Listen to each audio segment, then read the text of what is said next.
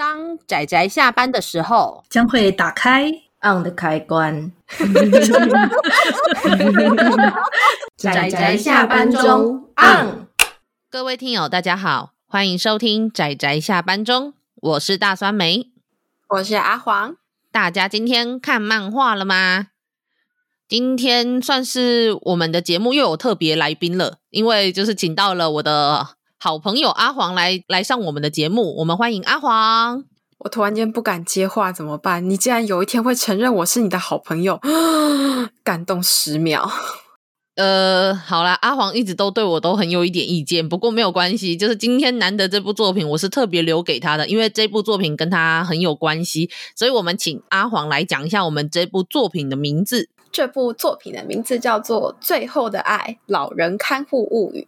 哒啦啦，作者是赤羽美智慧啊。如果有一些人有听到我们上一次的节目，也就是在讲感谢你的爱，主要就是在讲述女主角她的妈妈中风之后，然后她离职回到了家里照顾她妈妈那一段看护的日子。那那一部作品的名字就叫做《感谢你的爱》。那么，我们那部作品的作者其实也是这一位赤羽美智慧。那后来他在《感谢你的爱》之后，他又开始画了跟比较跟所谓的看护相关的作品，也就是这一部《最后的爱：老人看护物语》。那目前在台湾的话，它其实是算是出版四集，但是其实它后面还有续集，有另外一部叫做《微笑看护士》，其实都是跟这一部是同一个主角。那么他这一部作品，我想应该就很明显。故事在讲什么？我觉得甚至名字应该就已经讲出他在哪个地方。所以你说这个作者他其实还有就是类似的作品哦？对啊，对啊，因为我们其实这一个月叫做陪伴照护月。那么我们这个月是陪伴照护的话，我们每一周都算是有一个小主题。上一周的主题是家人的疾病照护，那这一周的主题就是所谓的长期照护。所以这一个作者，因为他其实自己本身就是也有相关的经历，那时候又是为了照顾他的中风的妈妈，所以后来他就是算是自己投入了要看护妈妈的事的一些经历之后，他开始画跟看护相关的漫画。我觉得可能是真的是因为自己有经历，所以他画出来的故事其实都蛮感人的。对啊，我就觉得说，这不是一个没有去体验过看护，然后老人照护。跟看过真正长照中心里面的人，没有经历过了这些的话，是画不出这个些东西的耶。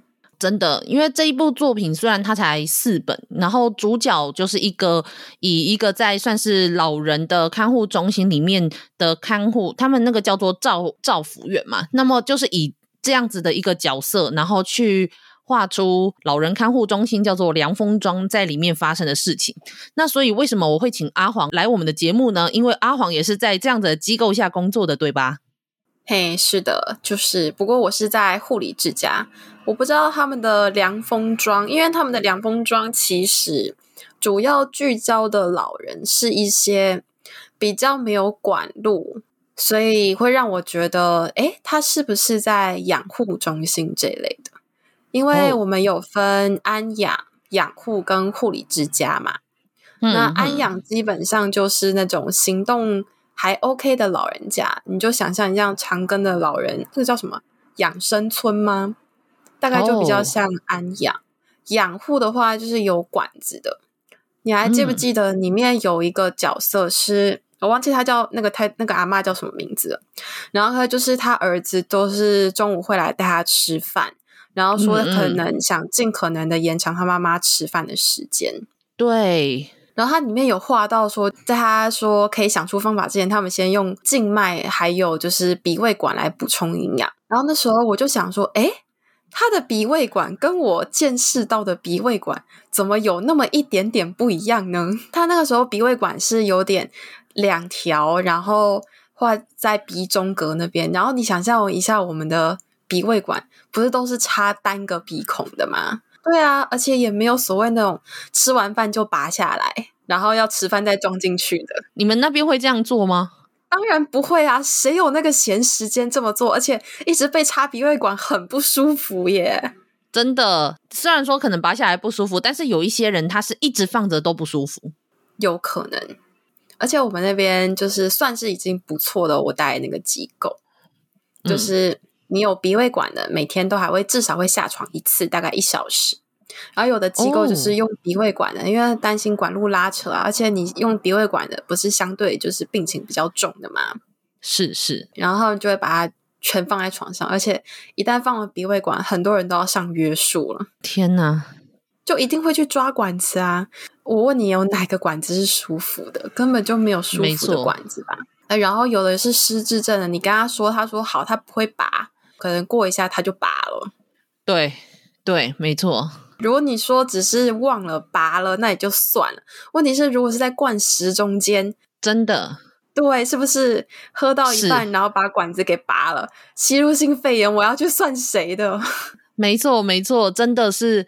我觉得这一部作品，它虽然真的很感人，但是我觉得可能也因为的确看起来是它里面的老人们，那些长者们看起来的确是状况比较好的老人们，所以就算失智，但是在一些他们的照护之下，其实都还算配合，所以他们就比较没有到阿黄他现在所提出来的这一些，怎么讲？我觉得有一些很第一线的。临床照护上面的一些窘境，还有一些困难，真的是面临很大的挑战。因为吸入性肺炎这件事情，可能对我们一般的人来说，可能只是得到，就是可能咳一咳，甚至就是最多你真的肺炎，你去打个抗生素，住个院，你就可以出来没有问题，因为我们的抵抗力很好。可是对很多的老人来说，其实他们光是得一次肺炎，可能就会要了他们的命的这种程度。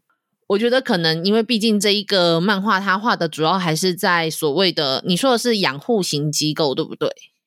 对，因为我发现他们这种，我觉得他们甚至要不是他有画到这种有管子的，我可能都会认为他可能是安养，嗯、不到养护，啊、因为养护可以可以限制说，哎，有一管或者有两管的，然后如果到有三管的，你就只按照台湾法律，好像你就只能到护理之家来了，所以它是有程度区分的。那可是像，因为它里面有几个 case 是有失智症的。那虽然他们乍看身体都还算可以活动，或者是用轮椅就可以活动，那那些也会去养生村嘛？还是会去养护型的机构？基本上，我觉得，我记得长庚村、长庚的养生村好像也是不收阿兹海默啊、失智症这种的，因为太危险。哦，啊，的确是呢。就是你不知道他下一秒他会做出什么事情，他真的不是故意的，他只是真的混乱了而已。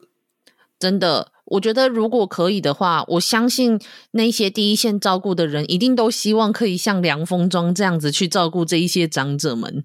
可是我觉得应该是不太行。不要说什么日本能不能做到，我觉得台湾。应该是基本上是做不到的。那老人日本做不做得到？其实老实说，连作者他自己都在后记说，他说如果有很多已经现在就是在里面工作的人，可能都会觉得说，诶，这个不是现况。但是说这些是现况，不如说他更像是一个作者他自己对于这一个这一个环境的一种理想跟期待。就因为它里面的故事是真的很美好，对吧？对，就是你会看，就是啊，眼泪就掉下来。可是其实里面就是，尤其是做这种长照工作，你有时候会觉得有啊，就是里面的故事，可能我有一天也会遇到吧。就是看着看着，你可能就会觉得有点心酸。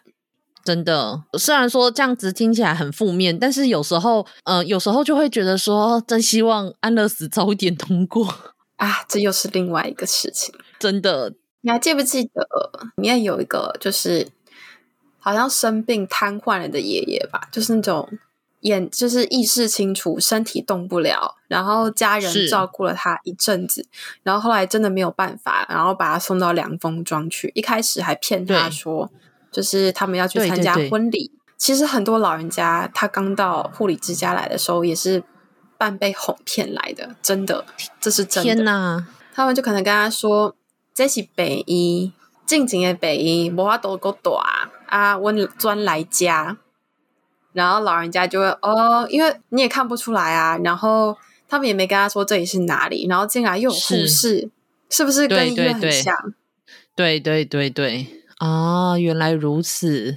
结果到最后他们进来之后，才发现说，呃，这里是护理之家，然后开始吵着要回去。开始叫说，可不可以帮我打电话给我的谁谁谁？我要见谁谁谁。我们也我们也是左右为难，就是我们明明知道家属就是这个，就是要把他骗来，我们一直打电话给家属也不是办法。没错，到现在还是有很多老人家，就是住着住着就跟我说，我下个月就要回家了。哇塞，真的就跟就跟故事里面那个一样诶。真的，他就跟我说，我跟你说，我下个月就要回去了。这是一个我很喜欢很喜欢的著名跟我说的，就是他实在太可爱了，然后可爱到我每就是忍不住有事没事就跑去找他撒娇一下，然后抱一下呀，喂食他东西。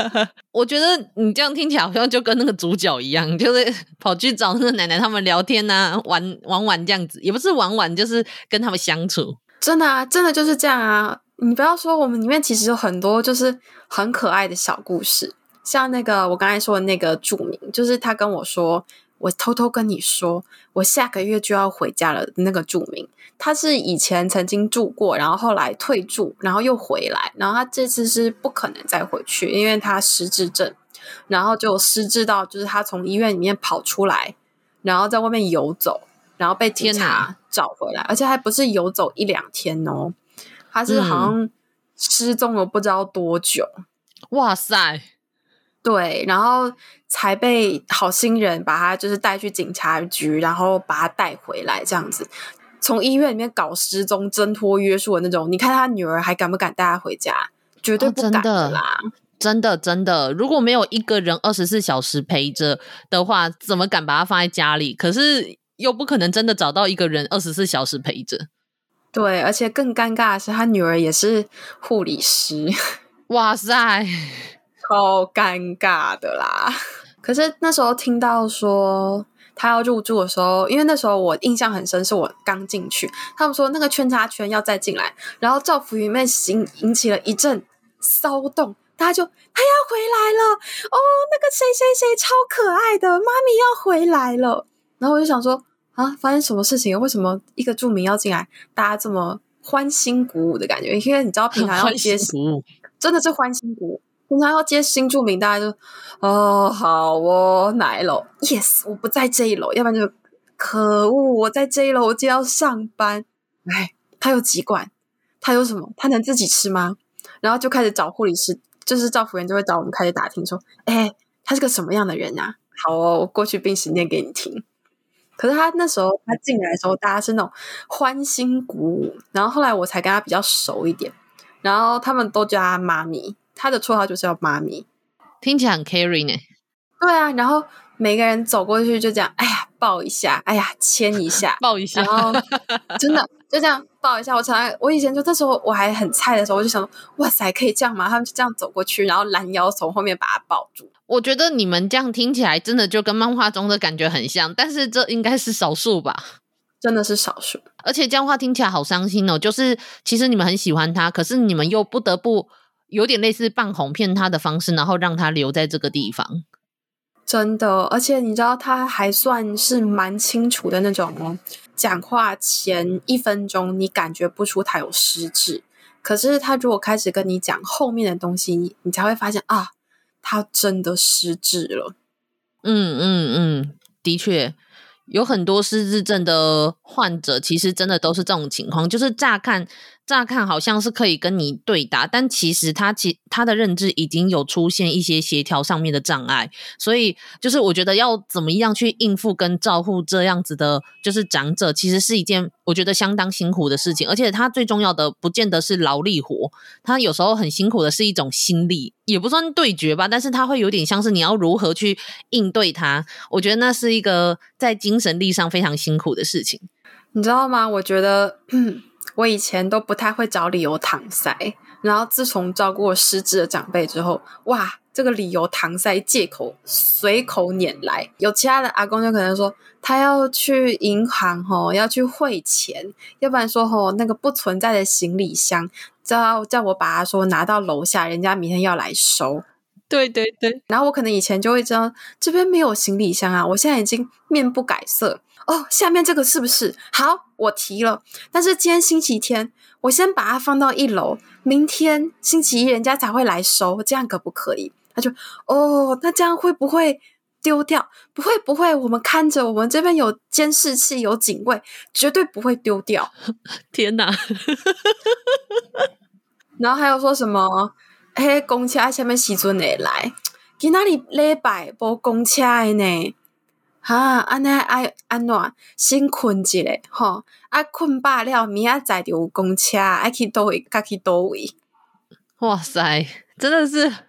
诶、欸、超像的，因为除了这一部以外，其实我有看一些其他就是照顾失智症患者的一些漫画和作品，就是里面因为我碰过的失智症的人其实没有那么多，但是因为然后每个人的状况其实都不太一样，所以我觉得听起来你说的状况真的跟漫画中的很像，就是有时候很像是在哄小孩，比小孩还难哄啊。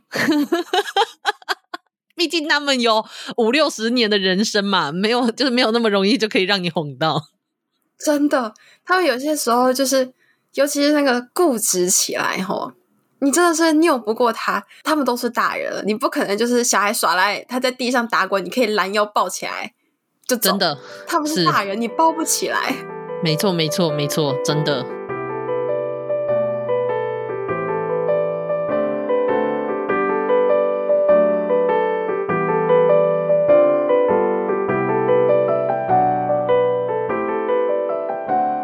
我觉得听起来，在所谓的护理之家里面，这样照顾长者，真的是一件很辛苦的事情。而且，就如同刚刚阿黄提到那个案的例子嘛，那我们也有说过，在故事里面就有讲到说，有人其实是算是，其实我觉得这样子你要说的话，好像也不算是知情同意让他继续待在这个地方，可是却又因为家人照护上面的困难，尤其故事中我觉得提到那个例子，我觉得其实蛮难过的，就是那种。他一直以为就自己是一个大男人主义的人，然后要养家养一辈子。可是没想到，呃，年纪大了之后，然后还没退休，他就呃，他就类似下半身没有办法动了之后，然后可是却又因为就是对家人的态度其实是非常严格而且严厉的，所以最后家人也没有心力可以照顾他，最后就把他带到凉风庄来。我觉得那个。那 case 虽然说可能跟阿黄说这个 case 不太一样，可是我觉得有点像是他们其实某种程度上都不是自己本人愿意，然后而来到这一个机构的，然后可是照顾他们上面，我觉得我觉得会有一种很难，我我也不知道怎么讲，我觉得听起来会很难过，真的。然后你还记得他们就是就是它里面其实有一个部分是在讲说，那以后你的家人生病了。你要把他送到这样的机构来吗？对，没错。诶，这真的是一个非常……哦，天哪，好深刻的问题哦！真的是很深刻。你知道，我以前都想说，等我老了，我就去找一个护理之家，就好像台北双联那样子的，都已经选好了。对，可是那个太难做了，那个从你六十岁开始排队，大概排到你死都进不去吧？那你要不要考虑从现在开始排？就是。要六十岁还还是六十五岁才可以开始排，哦、要排三十年。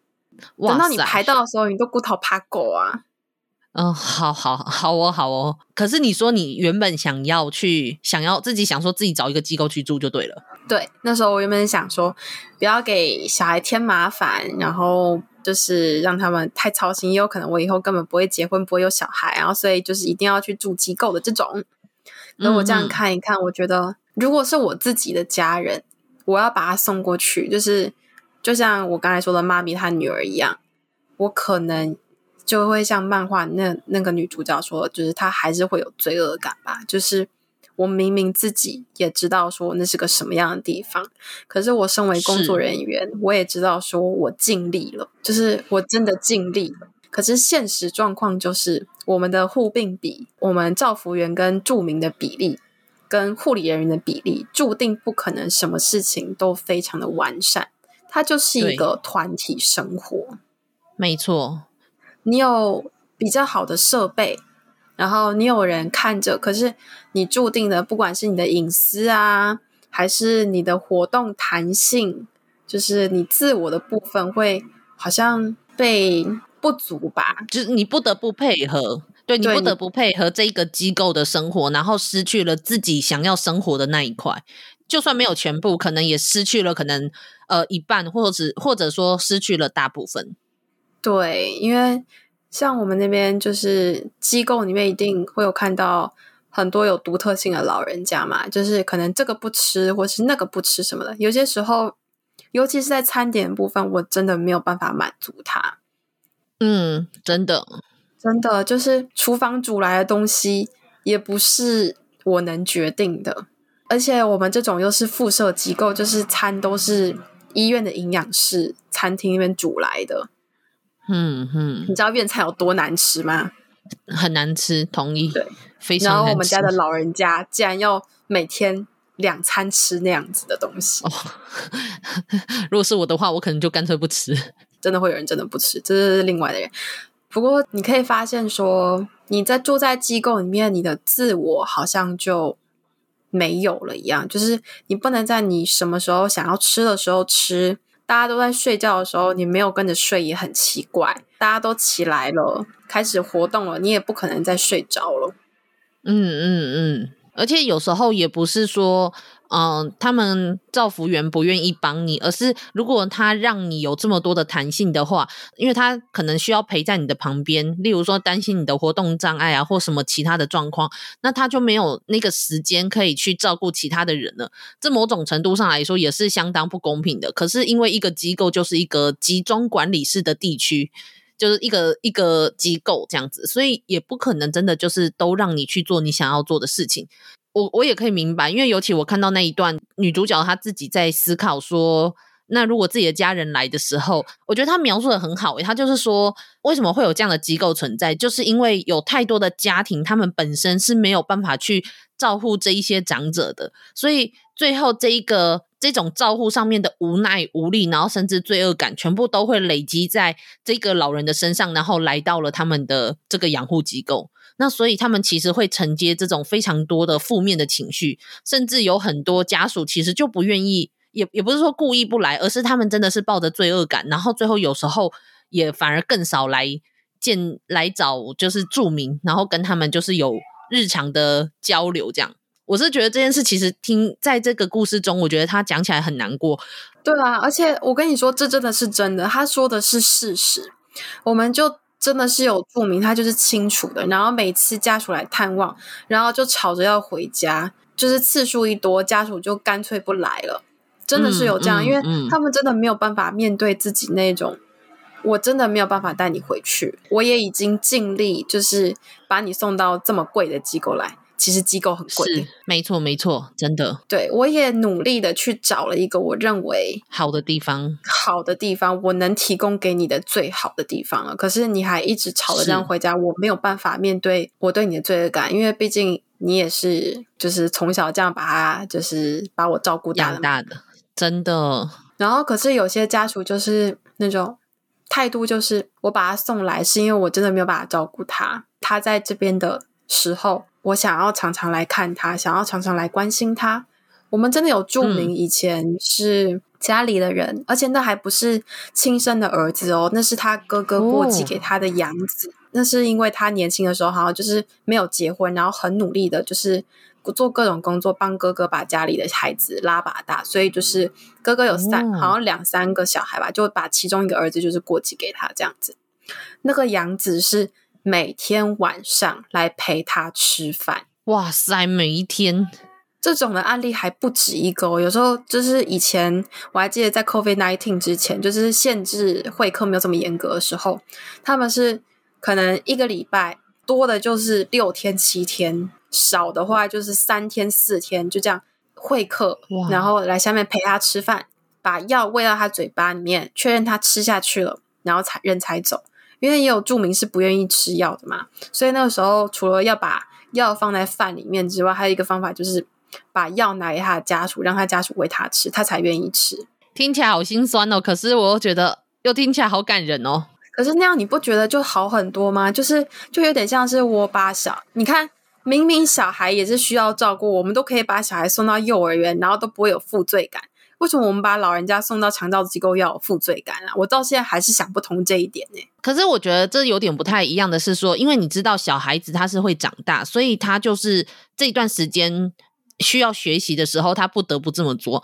可是长者，你一旦把他带去机构，有时候就是代表说你们家已经没有办法接纳他。那随着他的年纪越大，然后失能状况越严重，他是他是更不可能在家里生活的。可是你把他送来的时候，你又知道说他没有办法维持以前的自己的人生，他必须要配合一个机构的生活的时候。那多少应该是会觉得很难过，然后很罪恶的吧？就跟他故事中所画的那样子是一样。我觉得是啦，我觉得是这样子。但是老实说，我也不会觉得说去机构是一件不好的事情，因为我觉得有时候它更像是一种折中的办法。因为如果假设就是把他那就好，那为了要让他维持自我的生活，把他丢在家里，没有人看他，其实也只是会造成他更大的伤害而已。对啊，我们就遇到过几个，就是在家里躺。然后就躺出一个超大的那个 pressure injury，对，现在改名叫压力性损伤，不管。哦，好好好，压力性损伤，好，我们就是我们俗称的压疮嘛。那压疮这件事对老人来说也是一个非常非常严重跟麻烦，不要说麻烦，它真的是一个非常严重的问题，非常严重的伤害。真的，所以我觉得有时候，我我觉得大家这部作品，它最好的是，它真的是，我觉得它真的是应该是作者去访问了很多真正把家人送到机构里面，他们的人的他们的这一些家属的心情，然后还有每一个个案，真的，他是每一个 case，他们自己背后的人生，然后去把它画成这一部漫画。那最后就是在这一个这个，我说就是觉得很。怎么讲？就是很两难的状况下，这个凉风庄的这个理事长，他是给了一个非常美好的一个愿景。他最后把它解释成说，其实他觉得最好是家属都有一些保持着一定的罪恶感，因为你有爱，你才会有罪恶感。那因为伴随着罪恶感，所以你其实在会更愿意在来到凉风庄这个地方的时候，你更愿意为你的这些长辈多付出一些，因为你有罪恶感，因为你有爱。这样，然后我觉得说，哇塞，听起来。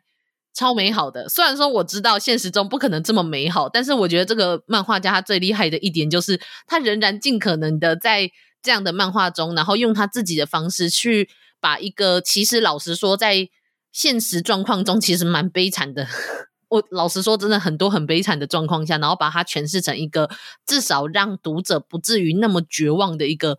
环境，即使现实中老实说不是这样，因为阿黄看完之后也觉得说，嗯，这真的是一个很美好的故事，对吧？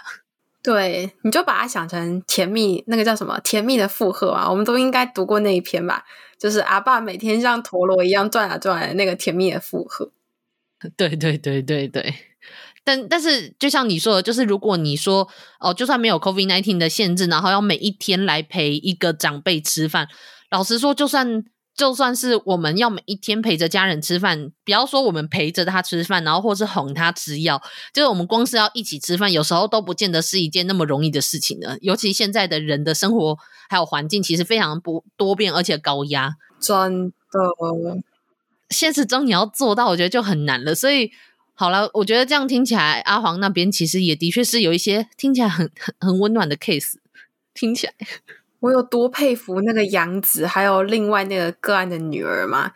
就是不论什么天气，然后就是固定在那个时间点报到，然后就是我们吃饭时间都很固定，然后他们出现时间就是很固定，然后一直到就是被我们说就是不能会客为止。好啦，就我觉得。现实中应该是，老实说，应该多少是比较更多的负面情绪跟悲伤的，然后还有很多无奈跟无力感。尤其像阿黄这样在第一线工作的人，如果你真的每天二十四小时，你之中有八小时要看到他，一个礼拜上班五天，一年三百六十五天，你大概有一半的时间要看到他，对吧？然后你大概也会知道说他喜欢什么，他不喜欢什么，他美嘎在哪里。就是我们有一些很可爱的工作人员，他们之前买了一个 Elsa 的娃娃，你知道吗？因为那个 Elsa 娃娃还蛮大的，oh. 大概从我头到我胸口那么大吧，就是那种很大的洋娃娃。然后给我们其中一个很很有趣的奶奶抱，那个奶奶也是每天都会开，就是因为她失智嘛，然后她失智的类型也很好笑，她就是每天会在那边编故事，你知道吗？而且是自言自语，然后一个人扮演好多个角色，她就是这样。阿嬷甲你讲吼，迄个妹妹吼，就是你进去叫妹妹来食饭吼。啊，我翻成国语讲吼，我真的是不太会讲台语。他就是我跟你说吼，那个谁谁谁，你赶快去叫妹妹来吃饭，那个饭煮好了吼，要赶快吃。好，阿嬷，我现在就去找妹妹来吃饭。嘿，对，就是要这样子，就是家人就是要一家人这样子和和气气气的才是对的。好，阿嬷，我会听的，这样才是我的乖孙。你知道，他就自导自演，然后每天都有不一样的故事，太可爱了。我们虽然也有点吵，然后被其他著名就是嫌弃到，就是说啊、哦，有够开戏呀！可是他那个在那之前，他就是每天发表的故事都不一样，从叫人家吃饭的啦，然后说借钱的啦，然后各种各式各样，他脑袋里面的故事面从来没有停过，而且最厉害的是。他不是那种碎碎念，他是一人分饰两角、三角以上。我每天听他讲话，我真的是快要笑死。听起来好愉快哦，超可爱的。然后后来我们赵服员就去买东西的时候，他们说就去逛那种二手摊嘛，然后有那种很可爱的娃娃，嗯、他就买回来，然后给他抱着。每天看着他睡觉的时候，旁边就一个 Elsa 娃娃，因为那个阿嬷皮肤很白，那 Elsa 娃娃的皮肤也很白。其实有时候我去巡房，我是会被吓到的。对不起，我觉得有点好笑。那个 Elsa 娃娃的脸就一个巴掌大，那个阿嬷脸也很小，尤其又是没有牙的那种，然后两颊都凹下去，也一个巴掌大。然后两个人这样子相依偎着在床上睡觉，然后说有一种可爱跟诡异的感觉，我真的是不会说。就听起来虽然说。在那里工作好像也是有很多很很悲伤，然后很无奈、很无力的事情。可是我觉得听起来也是有蛮多蛮可爱、蛮蛮温暖的这种小故事，而且听起来很很很好笑，诶，很幽默，真的很幽默。他们那时候不是还有就是里面一个为了让一个失智个案笑，他们用了很多方法啊，就比方说把那些他的家具搬过去啊，然后给一些嗯嗯给那个生了很多孩子的奶奶放娃娃啊。然后那些的，其实这一些我们有些照服员真的是有在做，可是它不是一个常态。我必须很遗憾的说，它不是一个常态，它都是他们有时候想到了，然后他们很喜欢这个著名，他们还去买了那种帽子，就是那种毛茸茸的帽子，然后还有两，我不知道你有没有看过，就是有耳朵的，然后它下面有两个东西垂下来，你知道按压下面那个两个垂下来的东西，它耳朵就会竖起来。哦，知道知道。对，然后他们还去买了两顶那个帽子，那个房间那两个阿嬷一人一顶，然后我们复健师看到 笑到不行，他说为什么会戴那么可爱下来？然后我就捏了一下那个耳朵，然后给他看，他就哎呦这个还会动，我说嘿对啊，我们招服员买的，那我们我们副建师真的是笑到不行，但其实还是有很多哎很悲伤的故事啊。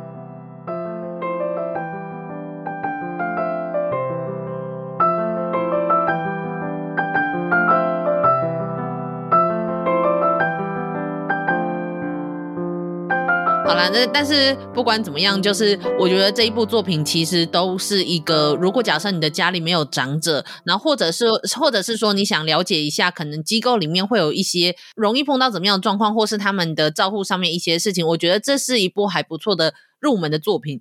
但是也同样的希望，就是大家听友们，如果要去看这部作品的时候，不要相信它里面的这一些，呃，这些造福员真的都是这个样子，因为其实他们在临床的照顾上面，其实有很多就是很无奈的地方，尤其人数其实相当多的时候，可能没有办法像这一个故事一样这么美好。但是我觉得这一部作品仍然是他画出了很多深刻的人性，而且个案与个案，每一个个案他们。背后不同的人生的这些故事，我觉得都非常的值得看。虽然说阿黄觉得说这一部也太理想、太美好了，但是也不能他也不能否认，是他里面画到的很多状况其实都蛮符合现实中的状况，对吧？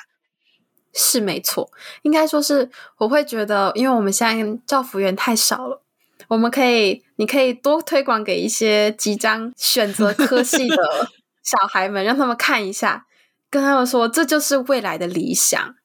然后，如果你对照顾人有兴趣，然后你也喜欢老人家的人生故事，然后你也愿意跟他们相处的话，嗯、那么凉风庄里面的这些照服员就是你们的最终目标。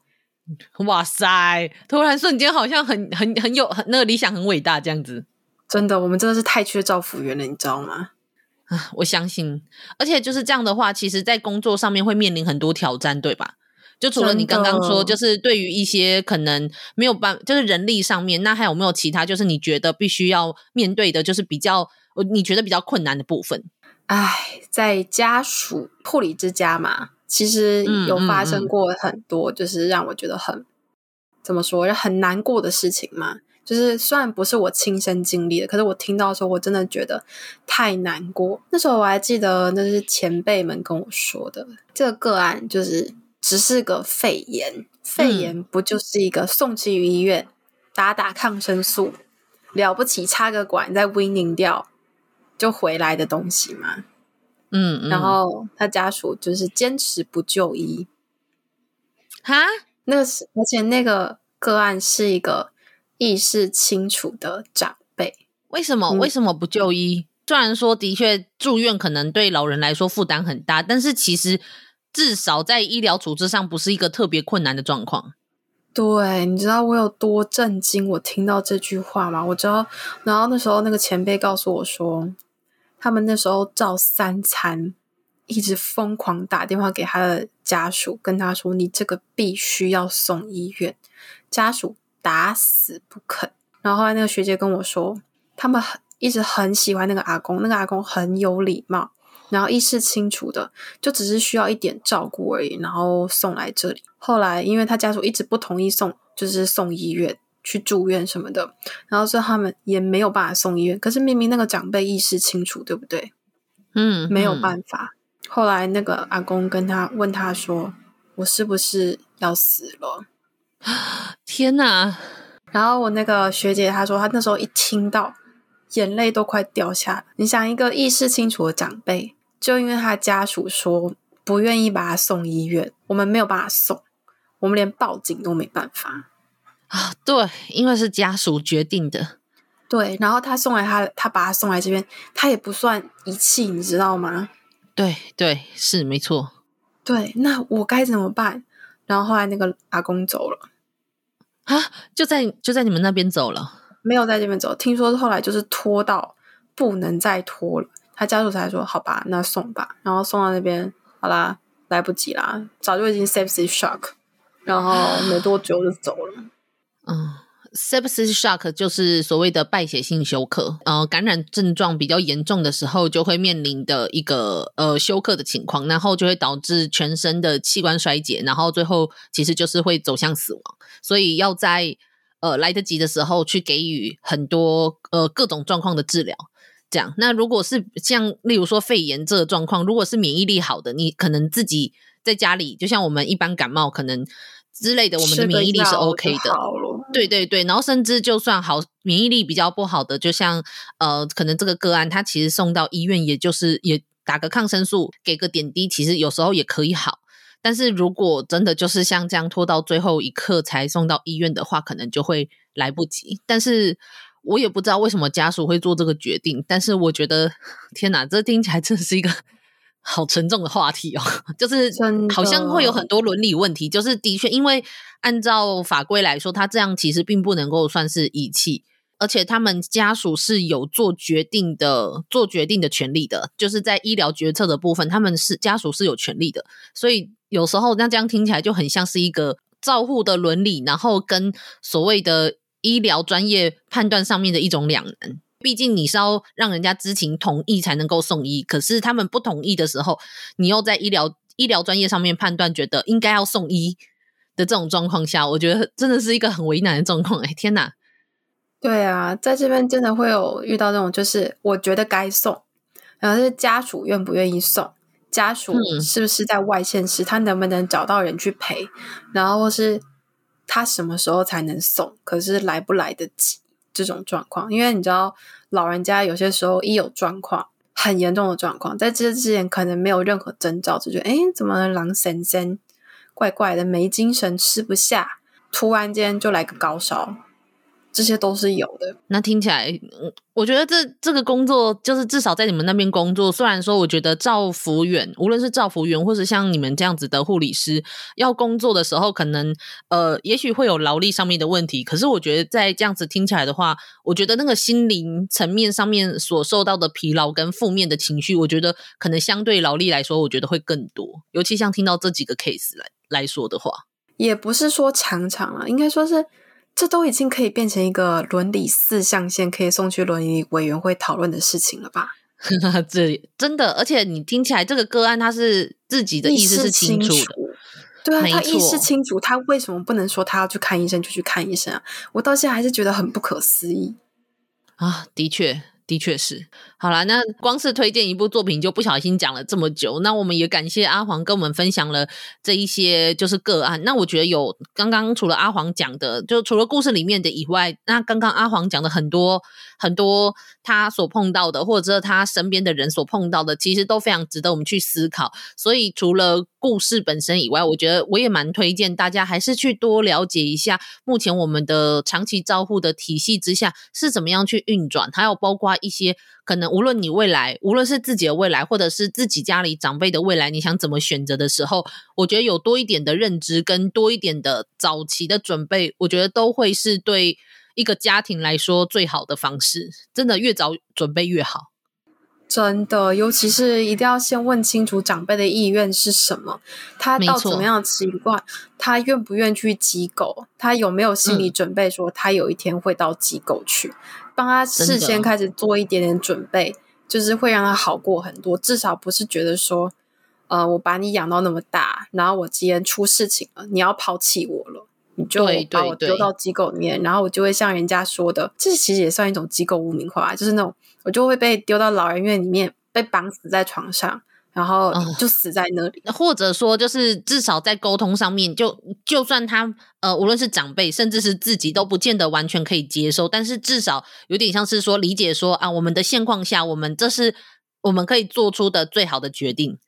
就是不要让让可能长辈感觉说哦，你们只是要抛弃我。有时候可能他们并不理解，是去机构，有时候是在当下整个家庭的状况下，其实这已经是最好的环境。就像呃阿刚刚阿黄有提到说，其实已经是在他们的经济能力条件下提供的，就是可以找到最好的机构，然后可能是最贵，然后设备最好的机构了。